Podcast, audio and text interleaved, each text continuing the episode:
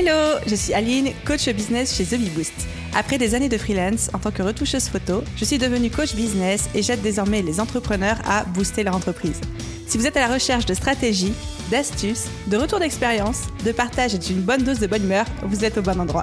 Dans ce podcast, seul ou avec mes invités, je vous partage tout pour vous inspirer au quotidien, vous aider à atteindre tous vos objectifs et faire en sorte que vous puissiez développer le business de vos rêves. Alors, installez-vous confortablement et c'est parti pour l'épisode du jour. Hello à tous bienvenue dans l'épisode 242 du podcast Je peux pas, j'ai business. Et aujourd'hui, on va parler d'un sujet en toute honnêteté que je pensais pas vraiment aborder un jour dans ce podcast parce que c'est un sujet qui me passionne. C'est juste une de mes passions de l'univers de la Terre tout entière.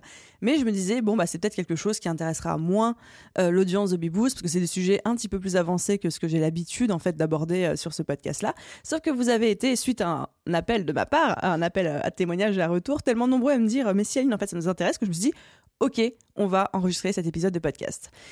D'où me part cette idée? D'où est-ce que ça vient? Pourquoi est-ce que je me suis dit que j'avais envie de prendre la parole et de partager là-dessus? Simplement parce que autour de moi, j'entends énormément certaines phrases qui me font hérisser le poil, où je me dis mais c'est trop dommage qu'en fait les gens pense comme ça. Ces phrases sont il faut pas embaucher des salariés, il faut rester avec des freelances, il faut savoir tenir ses équipes, montrer qui est le boss, etc., diviser pour mieux régner. Il ne faut pas être pote avec ses employés et collaborateurs. Enfin, vraiment, tous des systèmes, toutes des injonctions, en fait, dans ce milieu où je me dis, bah, en fait, c'est dommage parce qu'il y a peut-être une manière un petit peu plus fluide, un petit peu plus euh, saine, un petit peu plus sereine, un petit peu plus fun aussi de faire les choses.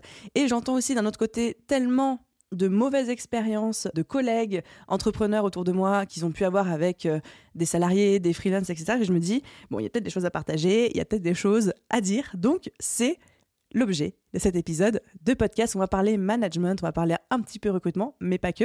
D'ailleurs, j'ai enregistré un épisode entier sur tout mon processus de recrutement. Donc, si à un moment vous avez envie d'aller jeter un coup d'œil dessus, je vous mettrai évidemment le lien en description de cet épisode de podcast. Enfin, l'idée pour moi, c'est vraiment de partager mon point de vue et de partager mes expériences, sachant que toutes les erreurs possibles et imaginables en termes de recrutement, en termes de délégation, en termes de euh, structuration d'équipe, etc., je les ai faites. En tant que manager, en tant que CEO, en tant que euh, dirigeante, j'ai fait toutes les conneries du monde. Donc, je ne suis pas genre toute blanche, je n'ai pas la solution parfaite, etc. Mais le résultat est que malgré toutes ces erreurs, malgré le fait de m'être vautré plein de fois, aujourd'hui, j'ai des salariés J'adore avoir des salariés. J'adore travailler en équipe. Ça se passe super bien. On n'est que des filles, donc ça se passe super bien avec les filles. C'est du bonheur en barre. On fonctionne en bonne intelligence. Enfin, c'est vraiment une équipe de rêve. Et je dis pas que je détiens la formule magique, mais avec cet épisode de podcast, j'aimerais vous partager et vous communiquer comment est-ce que j'ai construit moi-même mon style de management, mon leadership pour aujourd'hui avoir une équipe que je qualifie de drôle, d'incroyable, avec laquelle je m'éclate, d'ultra performante, de très autonome, de proactive, de motivée, qui soit à la fois dans l'excellence et dans la bienveillance. Donc si vous posez la question de comment faire pour avoir une vie d'équipe fun, fluide, sereine, tout en ayant euh, des collaborateurs qui soient très performants et qui soient dans l'excellence, eh ben, c'est le sujet de cet épisode de podcast. Et encore une fois, je suis hyper ravie de pouvoir aborder ça avec vous parce que c'est au cœur de mes préoccupations du moment. Je réfléchis beaucoup à ça, je mets en place plein de nouvelles choses. Donc, euh, le fait pour moi d'enregistrer cet épisode de podcast m'a aussi obligé, entre gros guillemets, à mettre un framework en fait sur des choses que des fois j'ai un peu construites de manière intuitive ou au bon sens, etc. Ok, donc j'espère que vous êtes euh, hypés, c'est le moment. Première chose à savoir, avant même de rentrer dans le nitty-gritty de cet épisode de podcast et de mettre les mains dans le cambouis, etc. Il faut savoir que la posture et le rôle de leader et de manager dans votre business sera peut-être un des rôles les plus importants que vous n'aurez jamais incarné. Parce qu'on sait, on connaît l'importance des ressources humaines dans le développement d'une entreprise. Seul, on va plus vite, ensemble, on va plus loin. Seul, on peut monter un business jusqu'à, je sais pas, 60 000, 100 000 euros chiffre d'affaires, 200 000 euros peut-être. Au-delà, ça commence à devenir compliqué, sauf rares exceptions qui viennent confirmer la règle. Mais généralement, au bout d'un moment, vous allez avoir besoin de déléguer. Tout simplement parce que mathématiquement, on n'a que 24 heures dans une journée, donc au bout d'un moment, vous n'allez pas pouvoir tout faire. Donc, vous allez devoir déléguer.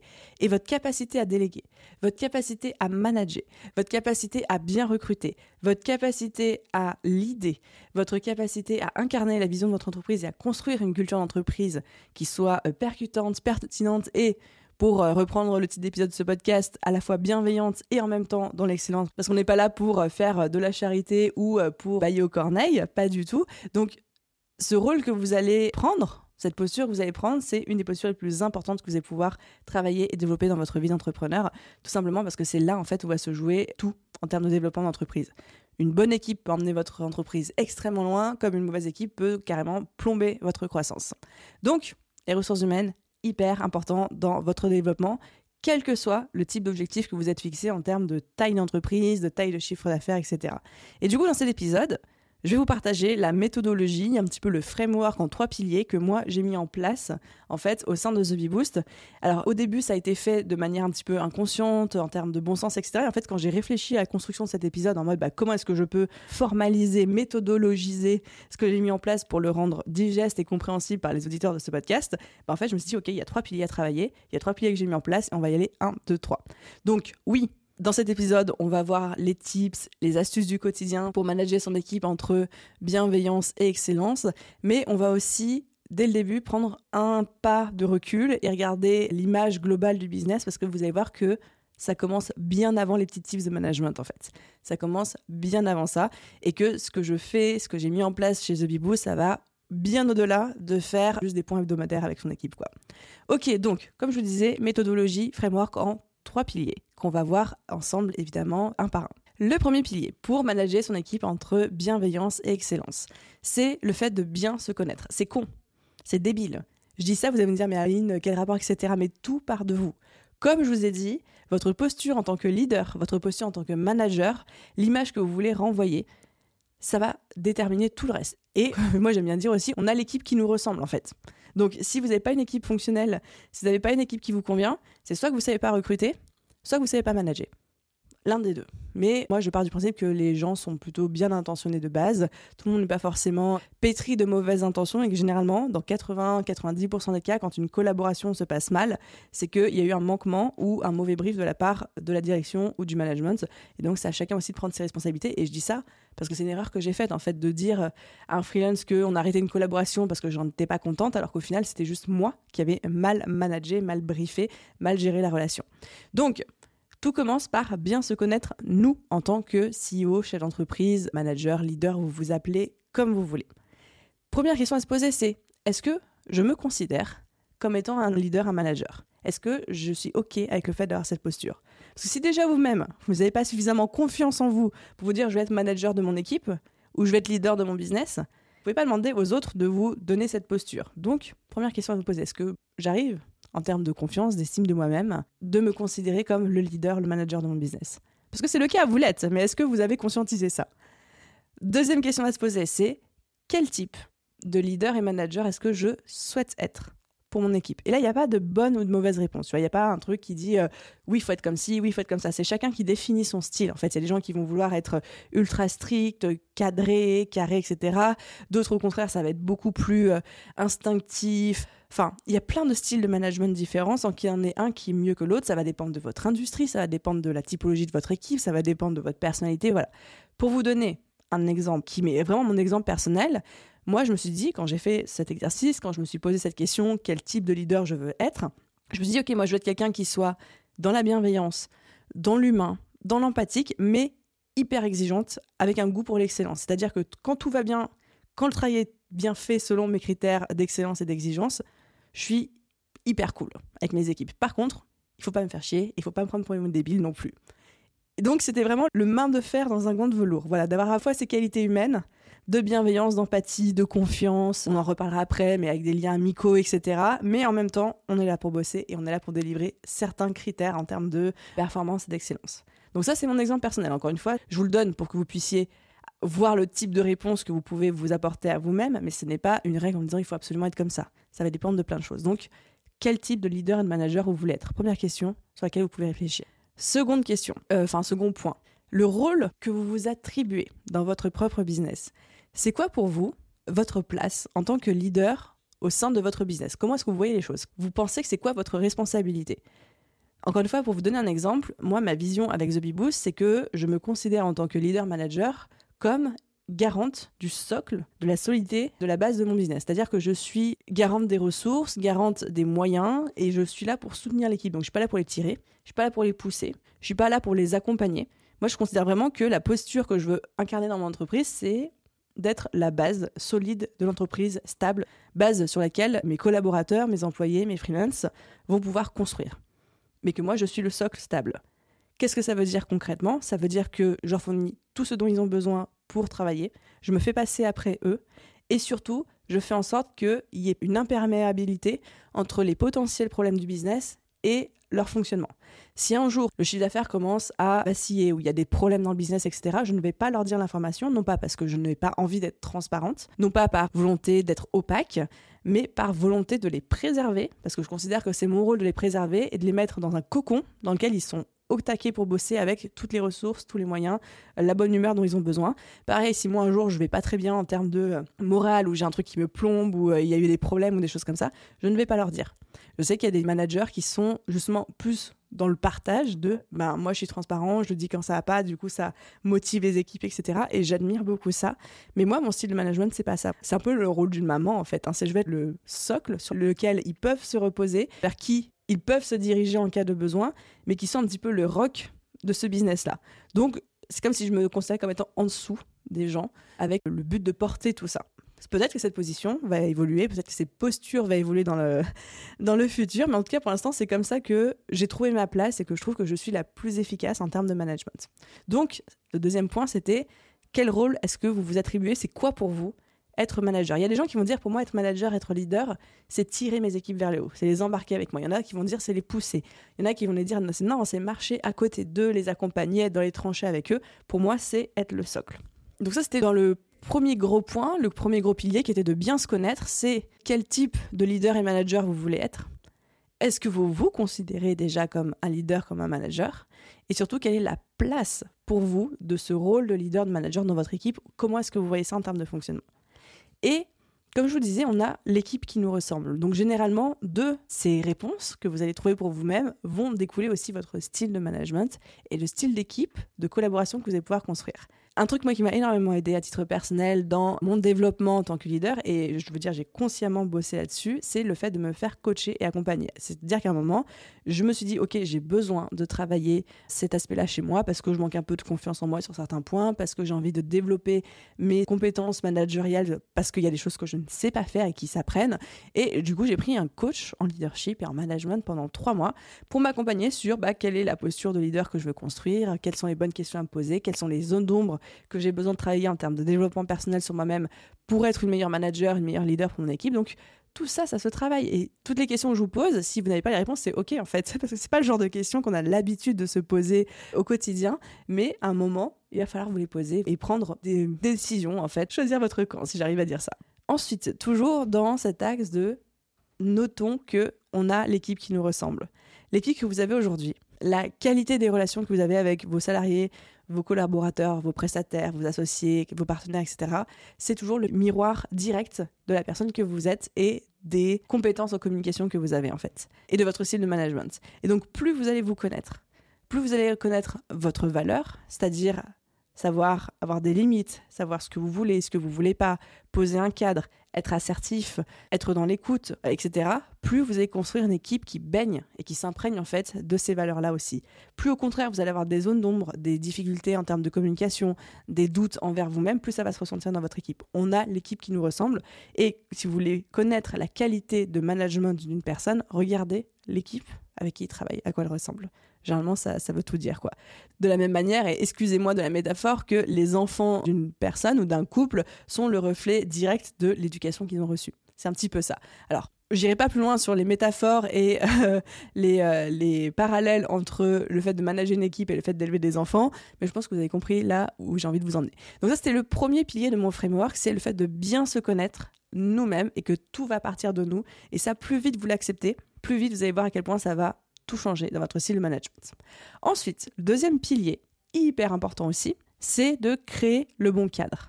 La qualité de votre management, la qualité de votre leadership commence avant même le recrutement de la personne. Dès les premières secondes où vous allez recevoir sa candidature, avant même de l'avoir rencontrée. La première responsabilité que vous avez en tant que leader, que manager pour que ça se passe bien, c'est de savoir bien recruter et bien onboarder un prestataire, que ce soit un freelance, que ce soit un salarié, soit un collaborateur, c'est onboarder la personne et bien recruter. Donc, bien recruter, encore une fois, j'ai un épisode entier de podcast où je vous décortique mon process de recrutement. Le lien est dans la description de cet épisode. Mais bien onboarder, l'onboarding, c'est toutes les étapes que vous allez mettre en place pour que la personne se familiarise avec votre business, prenne ses marques, etc. Vous voyez bien qu'il y a une vraie différence, par exemple, quand vous arrivez chez quelqu'un, quand la personne vous dit juste euh, fais comme chez toi, Ou quand la personne vous fait visiter la maison, elle vous montre ce qu'il y a dans les placards, elle vous explique comment fonctionne euh, la chasse d'eau, la douche ou les choses comme ça, etc. Ben, en fait, c'est exactement pareil quand quelqu'un arrive dans votre business. Vous, vous connaissez votre business par cœur parce que vous passez vos journées dedans, c'est vous qui l'avez construit, etc. Mais dites-vous que quelqu'un qui arrive euh, comme ça, même si c'est la personne la plus intelligente du monde, elle ne connaît pas tout parce qu'elle n'a jamais mis les pieds dans votre business. Et la manière dont vous avez rangé vos dossiers, la manière dont vous utilisez vos outils, la manière dont vous fonctionnez, ce n'est pas logique pour elle si vous ne lui dites pas, si vous ne lui expliquez pas. Donc votre rôle en tant que leader manager, c'est que quand quelqu'un arrive dans votre équipe, il va falloir l'onboarder. Et dans cet onboarding, vous allez lui faire visiter votre maison, c'est-à-dire lui présenter votre entreprise. Vous allez lui dire c'est qui le client idéal, vous allez lui dire c'est quoi le but de l'entreprise, vous allez lui dire c'est quoi la vision, vous allez dire c'est quoi les projets en cours, les fonctionnements, les outils. Ça prend du temps, hein ça prend du temps, oui, mais plus la personne va être bien onboardée, plus vite elle va pouvoir prendre ses marques, plus vite elle va pouvoir être opérationnelle, efficace. Et c'est pour ça que des fois, il y a des gens, qui bossent avec des freelances, ça je le vois énormément, on leur recommande un freelance. On leur dit ouais, ce freelance-là, il est exceptionnel, ça se passe trop bien. Et après, les personnes-là disent bah non, ça s'est trop mal passé, je suis pas du tout satisfait de la qualité du travail, etc. Mais est-ce que tu l'as bien onboardé? Est-ce que tu lui as transmis tout ce qu'il avait besoin de savoir? Est-ce que tu lui as donné les ressources, les moyens, tout ce dont il avait besoin pour faire correctement son travail? Et bien souvent, la réponse est non, parce que comme la personne est un bon freelance, ou comme la personne est un bon collaborateur, ou comme la personne a une expérience euh, de ouf sur son CV à un poste similaire avant, on va partir du principe qu'elle va pouvoir arriver, qu'on n'a pas besoin de la manager, qu'on n'a pas besoin de la briefer, que tout de suite elle est opérationnelle et qu'elle va pouvoir faire encore un meilleur travail que nous. Mais ça n'existe pas, ça. Encore une fois, vous pouvez avoir la personne la plus euh, intelligente du monde. Si vous la mettez dans une maison qu'elle ne connaît pas, bah, elle ne connaît pas. Il va falloir qu'à un moment, elle découvre. Et plus vite, vous allez l'aider à découvrir, à prendre en main la maison, plus vite, elle va pouvoir être opérationnelle et s'occuper de votre maison. Encore une fois, je ne sais pas si la métaphore est bancale ou pas, mais je pense que vous comprenez. Donc, premier rôle en tant que manager leader, c'est de bien recruter, premier point, et surtout de bien onboarder.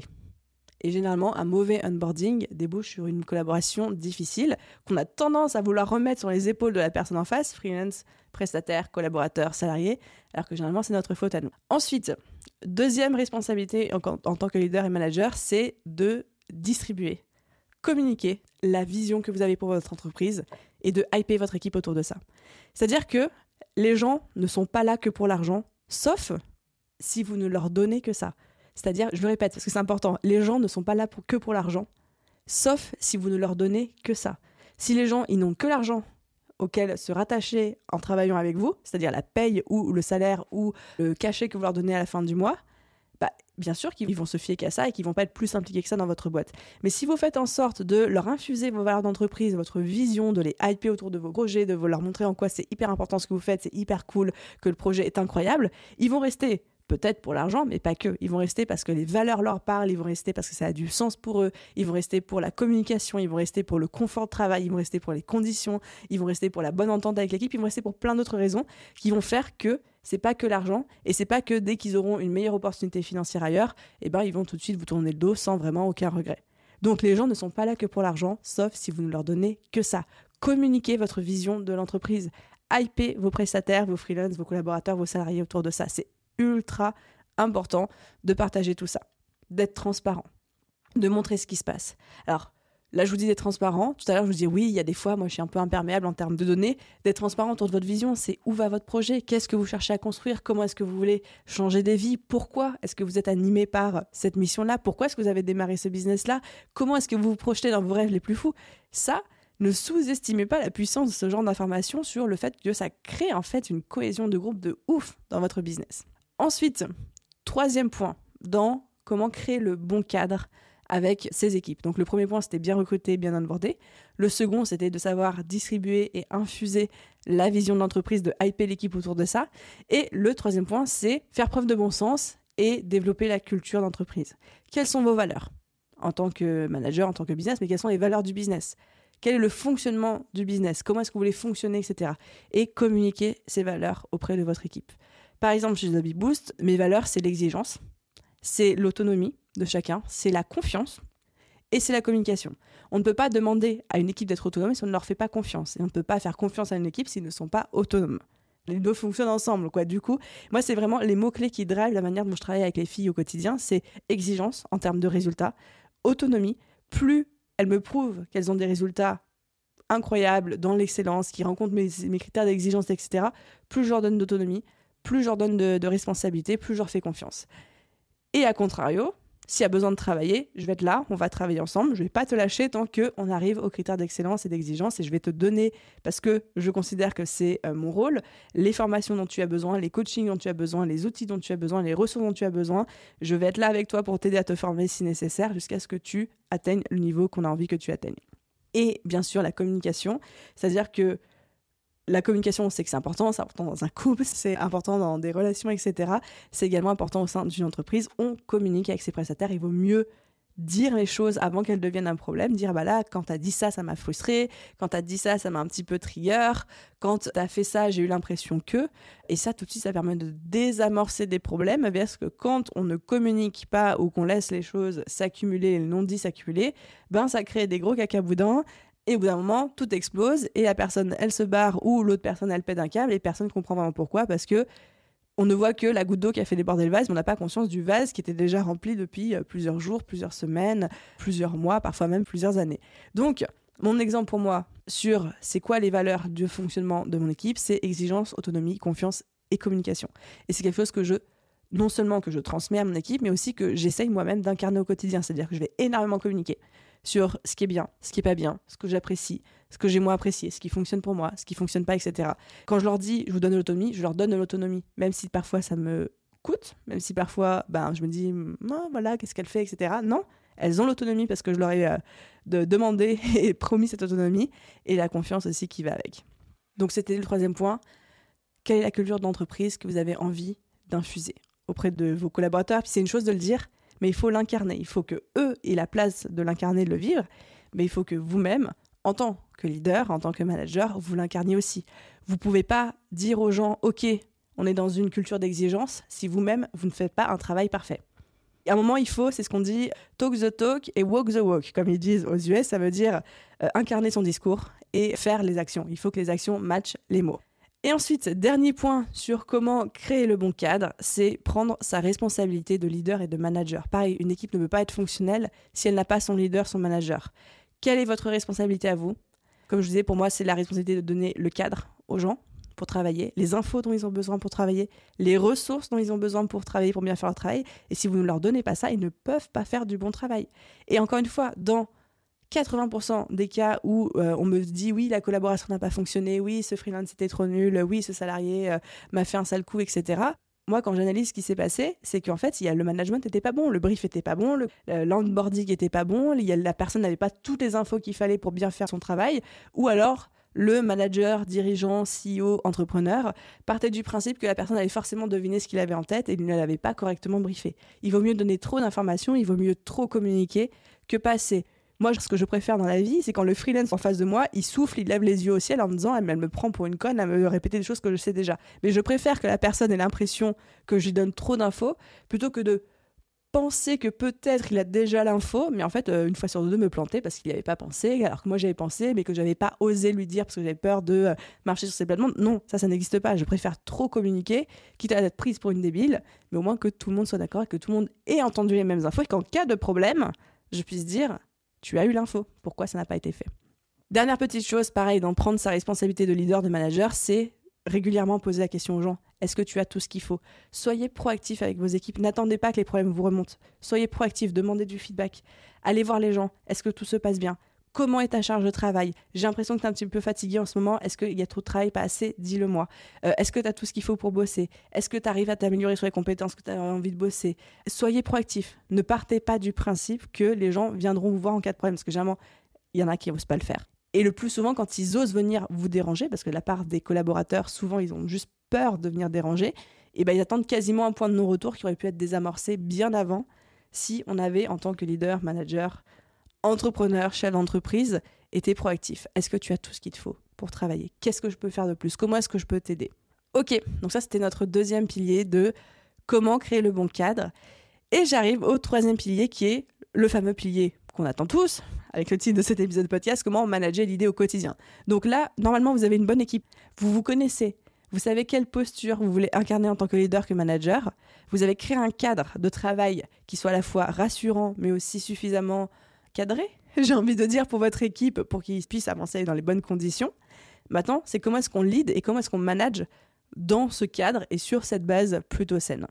Souvent, quand on me demande comment est constituée ton équipe, j'aime bien fonctionner et raisonner en termes de cercles. En fait, il y a différents cercles de collaborateurs, du plus proche de moi et du business jusqu'au plus éloigné. C'est-à-dire qu'il y a des gens qui travaillent avec moi H24 au quotidien, mes salariés par exemple, comme il y a des personnes qui interviennent en one shot sur une mission pendant quelques jours ou alors sur une mission pendant quelques mois, mais qui sont vraiment plus en dehors du business. Donc ça, c'est un cercle plus externe. Donc la première question à vous poser, c'est OK, moi, combien j'ai de cercles? Déjà, est-ce que j'ai des cercles? Et combien j'en ai?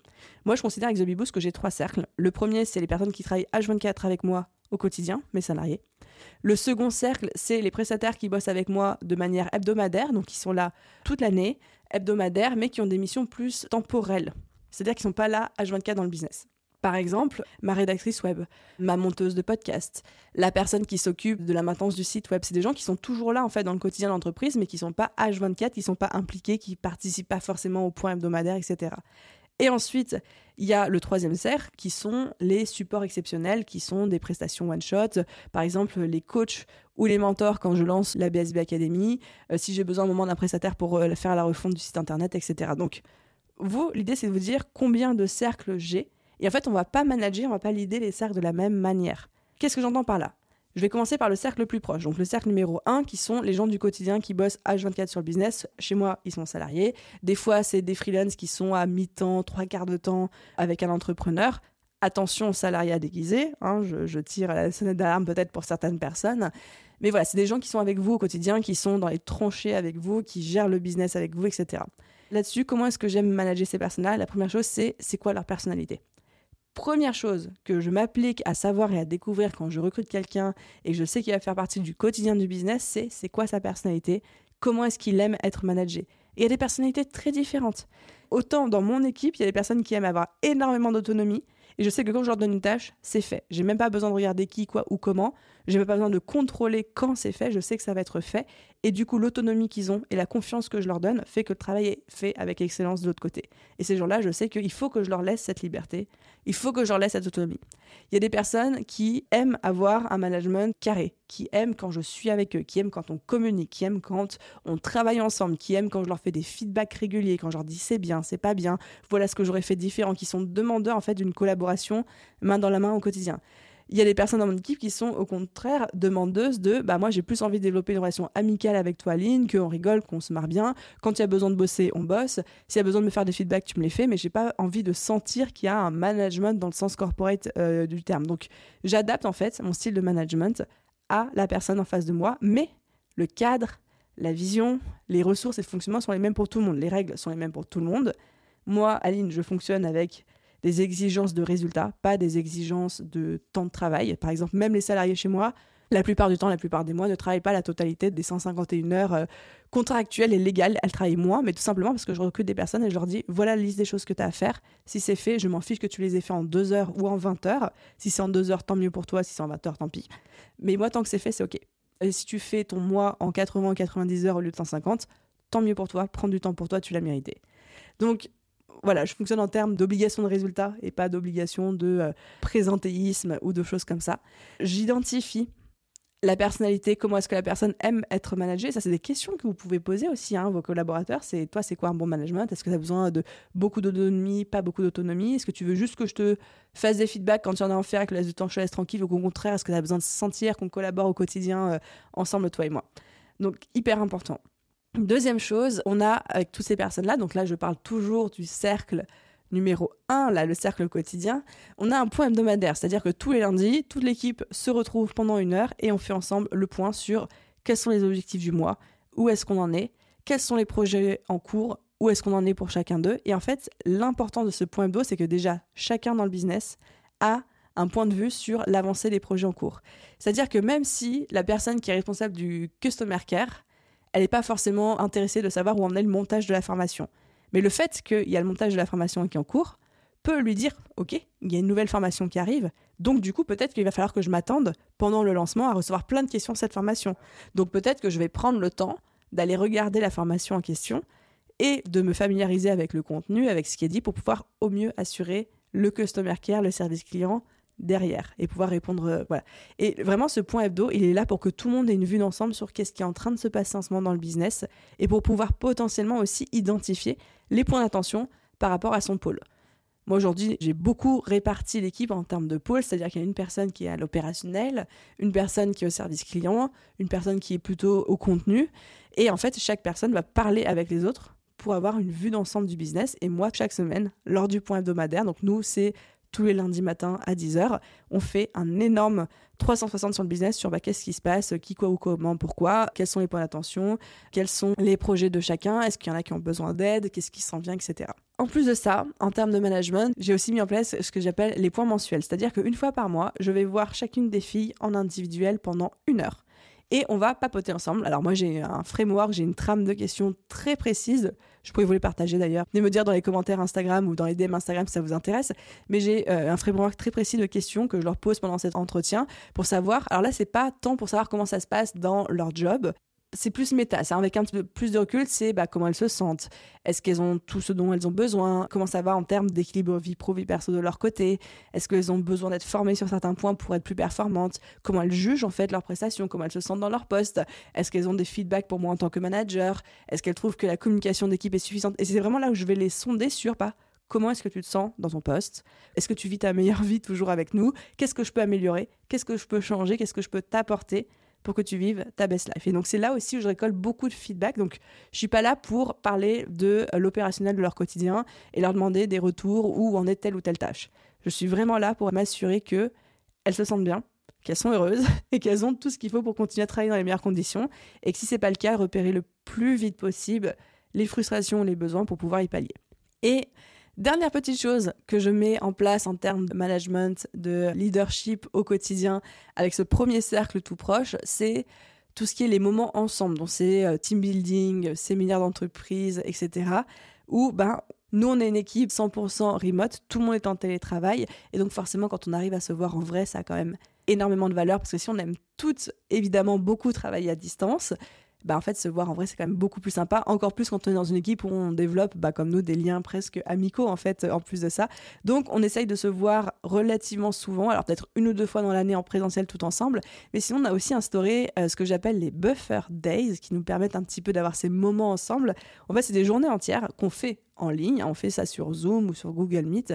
Mais en gros on a tous en tant qu'entrepreneur des tâches qui traînent sur notre to-do list où on se dit oh un jour il faudrait qu'on fasse ça dans le business mais c'est pas urgent.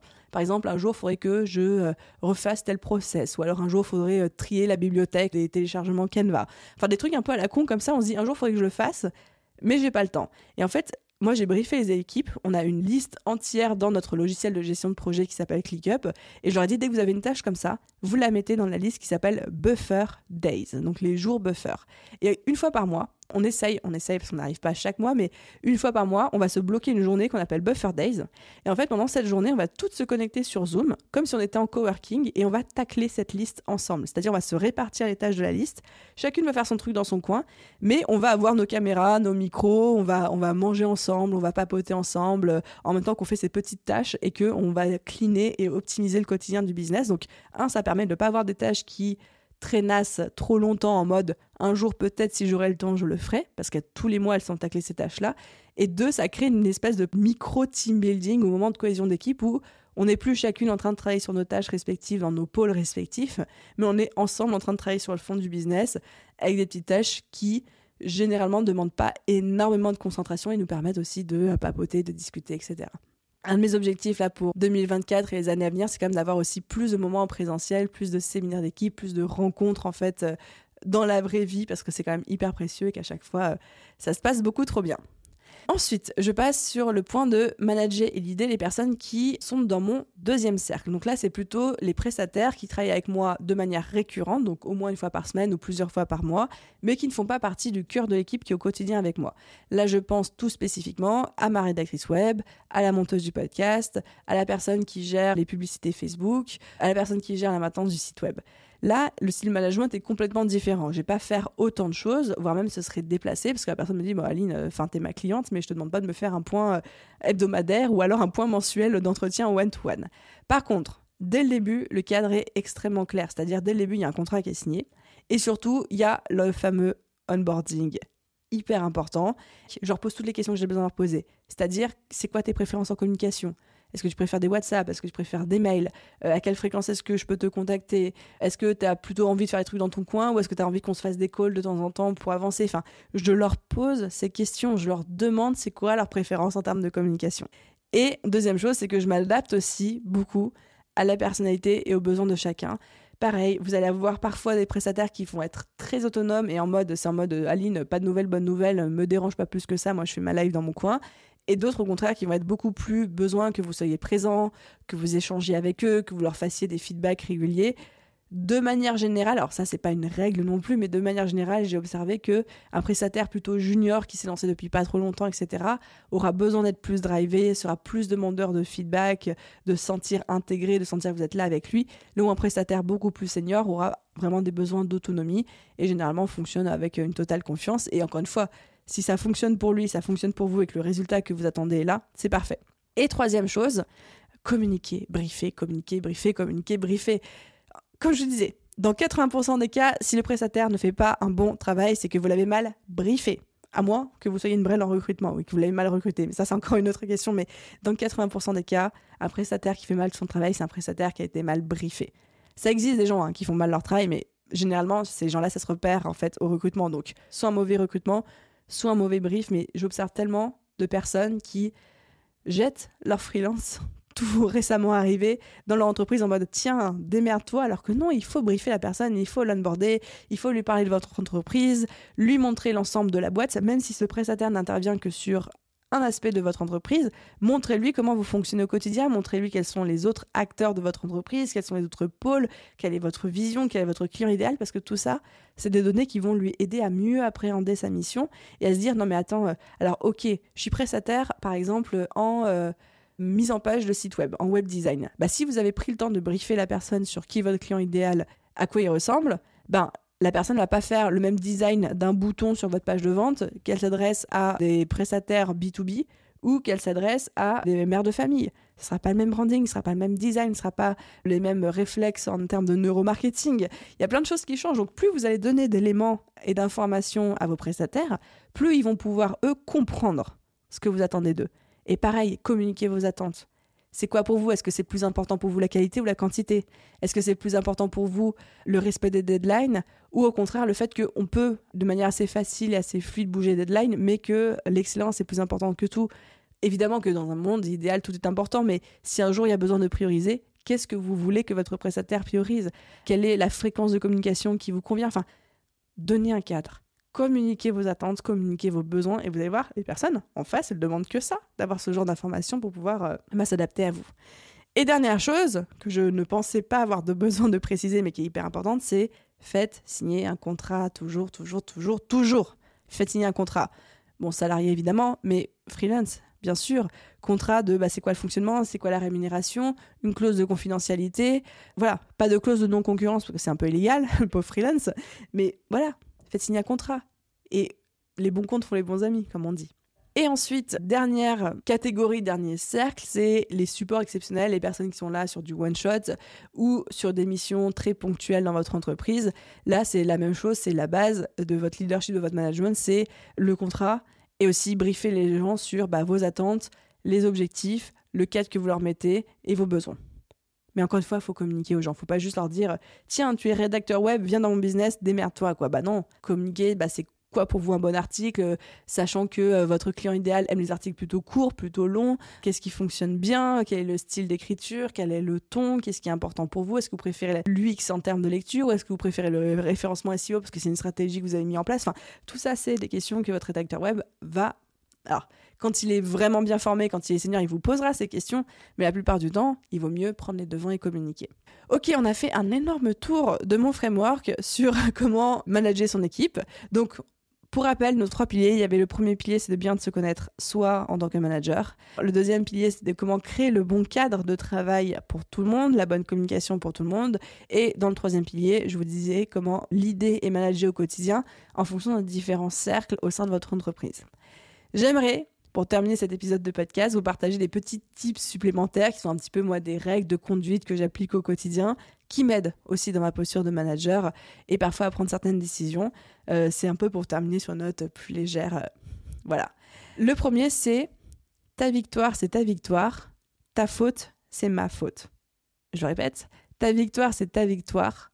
Ta faute, c'est ma faute. C'est-à-dire qu'en tant que manager, je considère que la victoire de mon employé, c'est sa victoire. Donc je le félicite, je lui dis bravo, je le récompense. Parfois, ils ont des primes. Enfin voilà, c'est vraiment ta victoire, c'est ta victoire. Bravo. Par contre, ta faute, c'est ma faute. Si mon collaborateur, si mon salarié a fauté, je considère que j'ai une part de responsabilité. Je dis pas que c'est entièrement ma faute, je dis pas que l'autre est complètement euh, tout blanc dans l'histoire, etc. Mais c'est que moi j'ai eu un manquement à un moment, soit un manquement en termes de cadre, soit un manquement en termes de ressources mises à sa disposition, soit un manquement parce que je l'ai pas assez coaché, managé, euh, l'idée sur le truc. Mais je me remets toujours en question en disant qu'est-ce que j'aurais pu faire de différent pour que la personne ne fasse pas cette faute-là. Donc ta victoire, c'est ta victoire et ta faute, c'est ma faute.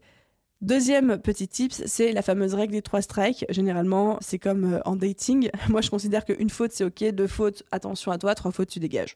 C'est alors dit comme ça, c'est horrible, je sais, mais généralement la personne est prévenue.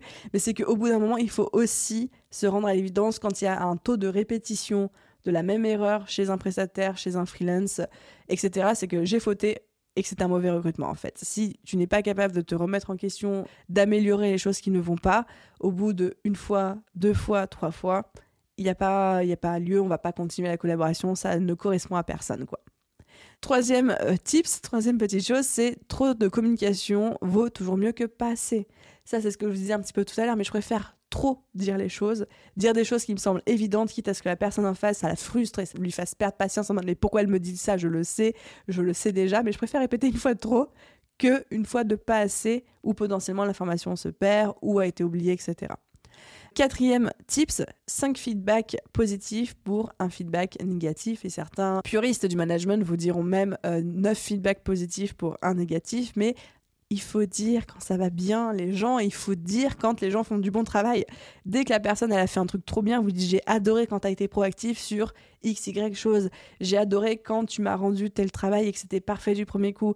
J'ai adoré quand tu m'as fait telle suggestion parce que déjà là, vous êtes en train d'éduquer la personne sur bah, qu'est-ce qui me plaît chez toi. Donc elle va faire plus de ça. Et surtout, vous êtes en train de montrer, je reconnais la qualité de ton travail, je reconnais les efforts que tu as faits. Alors que si vous ne vous contentez de juste dire quand ça va pas ou quand il y a un truc qui vous plaît pas, tout ce que la personne va entendre, c'est bah, quand je fais les trucs bien, j'ai rien. Mais dès que je fais un truc mal, pouf, on me, on me loupe pas au passage et ça crée pas un climat de confiance et ça crée pas un climat où la personne va être euh, contente en fait de travailler avec vous. Donc faites des feedbacks positifs et évidemment les négatifs quand il y a besoin d'en faire. Cinquième type j'adore, c'est le fait de responsabiliser la personne, salarié, collaborateur, prestataire, freelance, sur ses tâches, sur la valeur des tâches qu'il est en train d'effectuer et leur nécessité. Par exemple, chez The Bee Boost, chaque personne est responsable de ses process, est responsable de ses KPI. C'est-à-dire que la personne qui est au contenu, elle est responsable des process du contenu. C'est elle qui crée les process et c'est elle qui se charge de les tenir à jour. Donc ça lui donne déjà une responsabilité sur est-ce que mon pôle est bien organisé, mais aussi de ses KPI.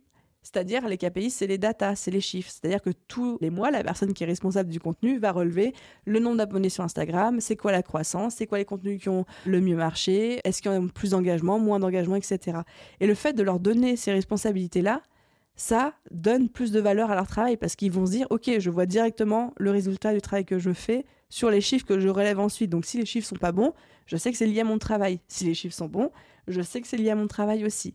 Et pareil, le fait de la rendre responsable de tous les process, ça l'aide à mieux appréhender l'image globale de ce qu'elle fait, de l'ensemble des tâches qu'elle fait au sein du business, de tenir les process à jour. Là où moi, il y a des process que je ne pourrais plus faire personnellement parce que c'est plus moi qui fais les tâches au quotidien et que je n'ai plus aucune idée de comment ça se passe parce que les outils ont été mis à jour et je ne les maîtrise euh, plus forcément. Mais du coup, je dis des fois, je dis est-ce que les process sont à jour? Est-ce que le pôle il est au carré? Est-ce que tout est nickel? Est-ce que si demain je fais rentrer un assistant pour toi, est-ce qu'il aura tous les process pour tout? Bon, généralement la réponse est oui. Des fois, c'est ah bah il faudrait que je mette à jour tel ou tel process. Et ça, du coup, encore une fois, ça autonomise la personne, c'est la responsabilité sur ses tâches. Et c'est pas juste j'ai l'impression de ne traiter qu'un domino de toute la chaîne, mais j'ai conscience de toute la chaîne de dominos à laquelle je touche et que si je touche à tel domino, ça fait s'écrouler tout le reste. Et donc je prends conscience de l'implication et des conséquences de chaque action que je fais dans le business dans lequel je travaille parce que je sais quels sont les tenants et les aboutissants de tout. Ok, du coup là on arrive au Sixième petit tip, s'il y en a sept hein, au total. Sixième petit tip supplémentaire de management de leadership que j'adore, c'est que moi, tous les mois, à chacune des personnes individuellement, je demande des feedbacks sur moi et sur mon style de management, en toute transparence. Je profite des points mensuels que je fais de manière individuelle avec chacune des filles de l'équipe pour leur dire, OK, est-ce que tu as des feedbacks pour moi en tant que manager? Qu'est-ce que je peux améliorer? Le moindre truc qui t'a frustré, fait tiquer, dérangé, parlement pour que je puisse résoudre le problème. Ne me laisse pas filer un mauvais coton, ne me laisse pas prendre une mauvaise direction, fais-moi des feedbacks. Et des fois, j'ai des feedbacks que moi-même, je ne vois pas. Des fois, on me dit, bah, tu vois, Aline, là, à tel moment, euh, tu as repris telle tâche. Et en fait, quand tu as repris cette tâche en opérationnel, sans m'en parler, bah, moi, j'ai l'impression que c'est parce que je faisais du mauvais travail. Et moi, je dis, bah, pas du tout. C'est juste parce que j'avais envie de la faire, qu'on était un peu dans le rush et que je me suis dit que ça allait te soulager. Mais comme je ne l'ai pas communiqué ça à la personne, la personne, elle l'a pris comme, un espèce de reproche, un espèce de, de, frustration de ma part. Donc on en parle. Ou des fois on me dit, bah Aline, là, euh, t'as trop tardé à me donner tel type d'information. Du coup après je me suis retrouvée dans le rush pour avancer. On s'en est sorti parce que j'ai arrangé mon emploi du temps, mais c'était vraiment pas confortable pour moi. Est-ce que s'il te plaît la prochaine fois tu peux me donner plus de visibilité sur les deadlines? Ok, je travaille sur mes deadlines. Ça, c'est mon gros problème, moi. Je travaille beaucoup en last minute et que euh, les deadlines sont pas toujours faciles à tenir quand je dois déléguer des tâches, etc mais je travaille dessus. Et vraiment, je vais, encore une fois, proactivement chercher du feedback auprès des gens avec qui je travaille, ou même quand tout se passe bien, je les challenge. Je dis, dis-moi un truc, un micro-truc, un truc qui te fait tiquer, un truc qui n'est même pas une frustration, mais qui commence à te faire tiquer, pour pouvoir désamorcer les bombes le plus vite possible et m'améliorer aussi euh, le plus vite possible. Et ensuite, septième et dernier type de management, c'est le fameux. Alors, je vais mettre un petit bémol parce que je suis à la fois d'accord et pas d'accord. Je vous dis la phrase, je vous dis le mantra, et ensuite je vous dis pourquoi je suis d'accord et pourquoi je suis pas d'accord. C'est le fameux hire slow, fire fast. Littéralement, recrute lentement, vire rapidement. Le mantra dit que bah faut prendre son temps pour recruter la bonne personne, mais qu'au bout d'un moment, quand il y a un doute, il n'y a pas de doute. Si ça va pas dès le début, autant virer dès le début la personne parce que ça va pas le faire. Je suis d'accord dans la majorité des cas, euh, il faut prendre son temps pour recruter. Même quand il y a une urgence dans le business, il faut prendre son temps pour recruter la bonne personne qui va pouvoir être là pour le long run, sur le long terme. Et euh, à contrario, quand il y a un truc qui se passe pas bien, c'est la règle des trois strikes. Hein. Un strike, deux strikes, trois strikes, tu sors. Quand il y a un doute, il n'y a pas de doute. Le seul bémol que je voudrais mettre, c'est par rapport à notre responsabilité en tant que manager, leader, de fournir le bon cadre, les bonnes ressources, la bonne formation, les bonnes infos à la personne pour qu'elle puisse correctement faire son travail. Si vous recrutez quelqu'un, mais que vous lui donnez pas tout ce dont il a besoin pour s'améliorer, pour progresser et rencontrer votre niveau d'exigence et les objectifs que vous lui fixez, ben vous allez pouvoir dire oui, bah du coup fire fast, la règle des trois strikes, bah oui, mais est-ce que la personne, on lui a tout donné? Est-ce que vous avez employé et mis à sa disposition tous les moyens possibles imaginables pour que la personne elle fasse bien son travail? Et moi j'ai des exemples de personnes qui sont arrivées dans la boîte qui n'avaient pas peut-être au début le niveau d'exigence et d'excellence que j'attendais d'eux, mais à qui j'ai payé des formations, à qui j'ai payé des coachings, avec qui j'ai passé beaucoup de temps à les former pour qu'au final ces personnes deviennent excellentes dans leur travail. Donc il y a aussi une obligation, comme je disais, de moyens notre part en tant que leader de dirigeant et de dire c'est ok de recruter parfois des profils plus juniors que ce que vous pensiez ou moins avancés que ce que vous pensiez, mais dans ce cas-là, fournissez-leur les ressources dont ils ont besoin pour s'améliorer quotidiennement. Voilà. Oh, c'était un gros épisode de podcast. Euh, donc ça, c'est mes 7 petits tips supplémentaires. J'espère que ça vous a plu. J'espère que c'était suffisamment clair parce que c'est très compliqué de mettre toute une culture d'entreprise et tout un système de management et de leadership qui, à la base, a été mis de manière un peu inconsciente, à l'aide de bon sens et puis un petit peu aussi de doigts mouillés. Donc là, cet épisode m'a obligé à aligner ça sous forme de framework et à verbaliser le tout, à, hum, clarifier le tout. Donc euh, merci de m'avoir suggéré cet épisode de podcast. Tout ça pour dire, j'espère qu'il vous a plu. Merci de l'avoir écouté jusqu'au bout. Comme toujours, je suis hyper preneuse de vos retours sur Instagram. Donc euh, venez me faire un petit coucou, dites-moi j'ai aimé, j'ai pas aimé, ça ça m'a parlé, ça ça m'a moins parlé, je suis pas totalement d'accord, etc. Trop contente tout le temps de discuter de ça avec vous. Et dernière chose, comme d'habitude, si ce podcast vous plaît, si vous trouvez de la valeur dans ces épisodes, si vous dites ça va m'aider, j'ai entendu des phrases qui vont grave me hyper au quotidien, laissez-moi une note et un commentaire sur votre plateforme d'écoute. C'est littéralement ça en fait qui aide le podcast à se développer, à se faire connaître. C'est ça aussi qui m'encourage moi quotidiennement quand je vois le podcast qui a de plus en plus de retours bah, à mettre du temps et de l'effort d'en créer ce genre d'épisode qui demande énormément de préparation. Donc c'est la meilleure manière dont vous pouvez me dire merci, c'est de laisser une note et un commentaire sur votre plateforme d'écoute. Merci à tous ceux qui prendront le temps à la peine de le faire. Et à vous tous, je vous souhaite une merveilleuse journée, soirée, après-midi, nuit, où que vous soyez. Et je vous dis à très vite dans un prochain épisode. Bye tout le monde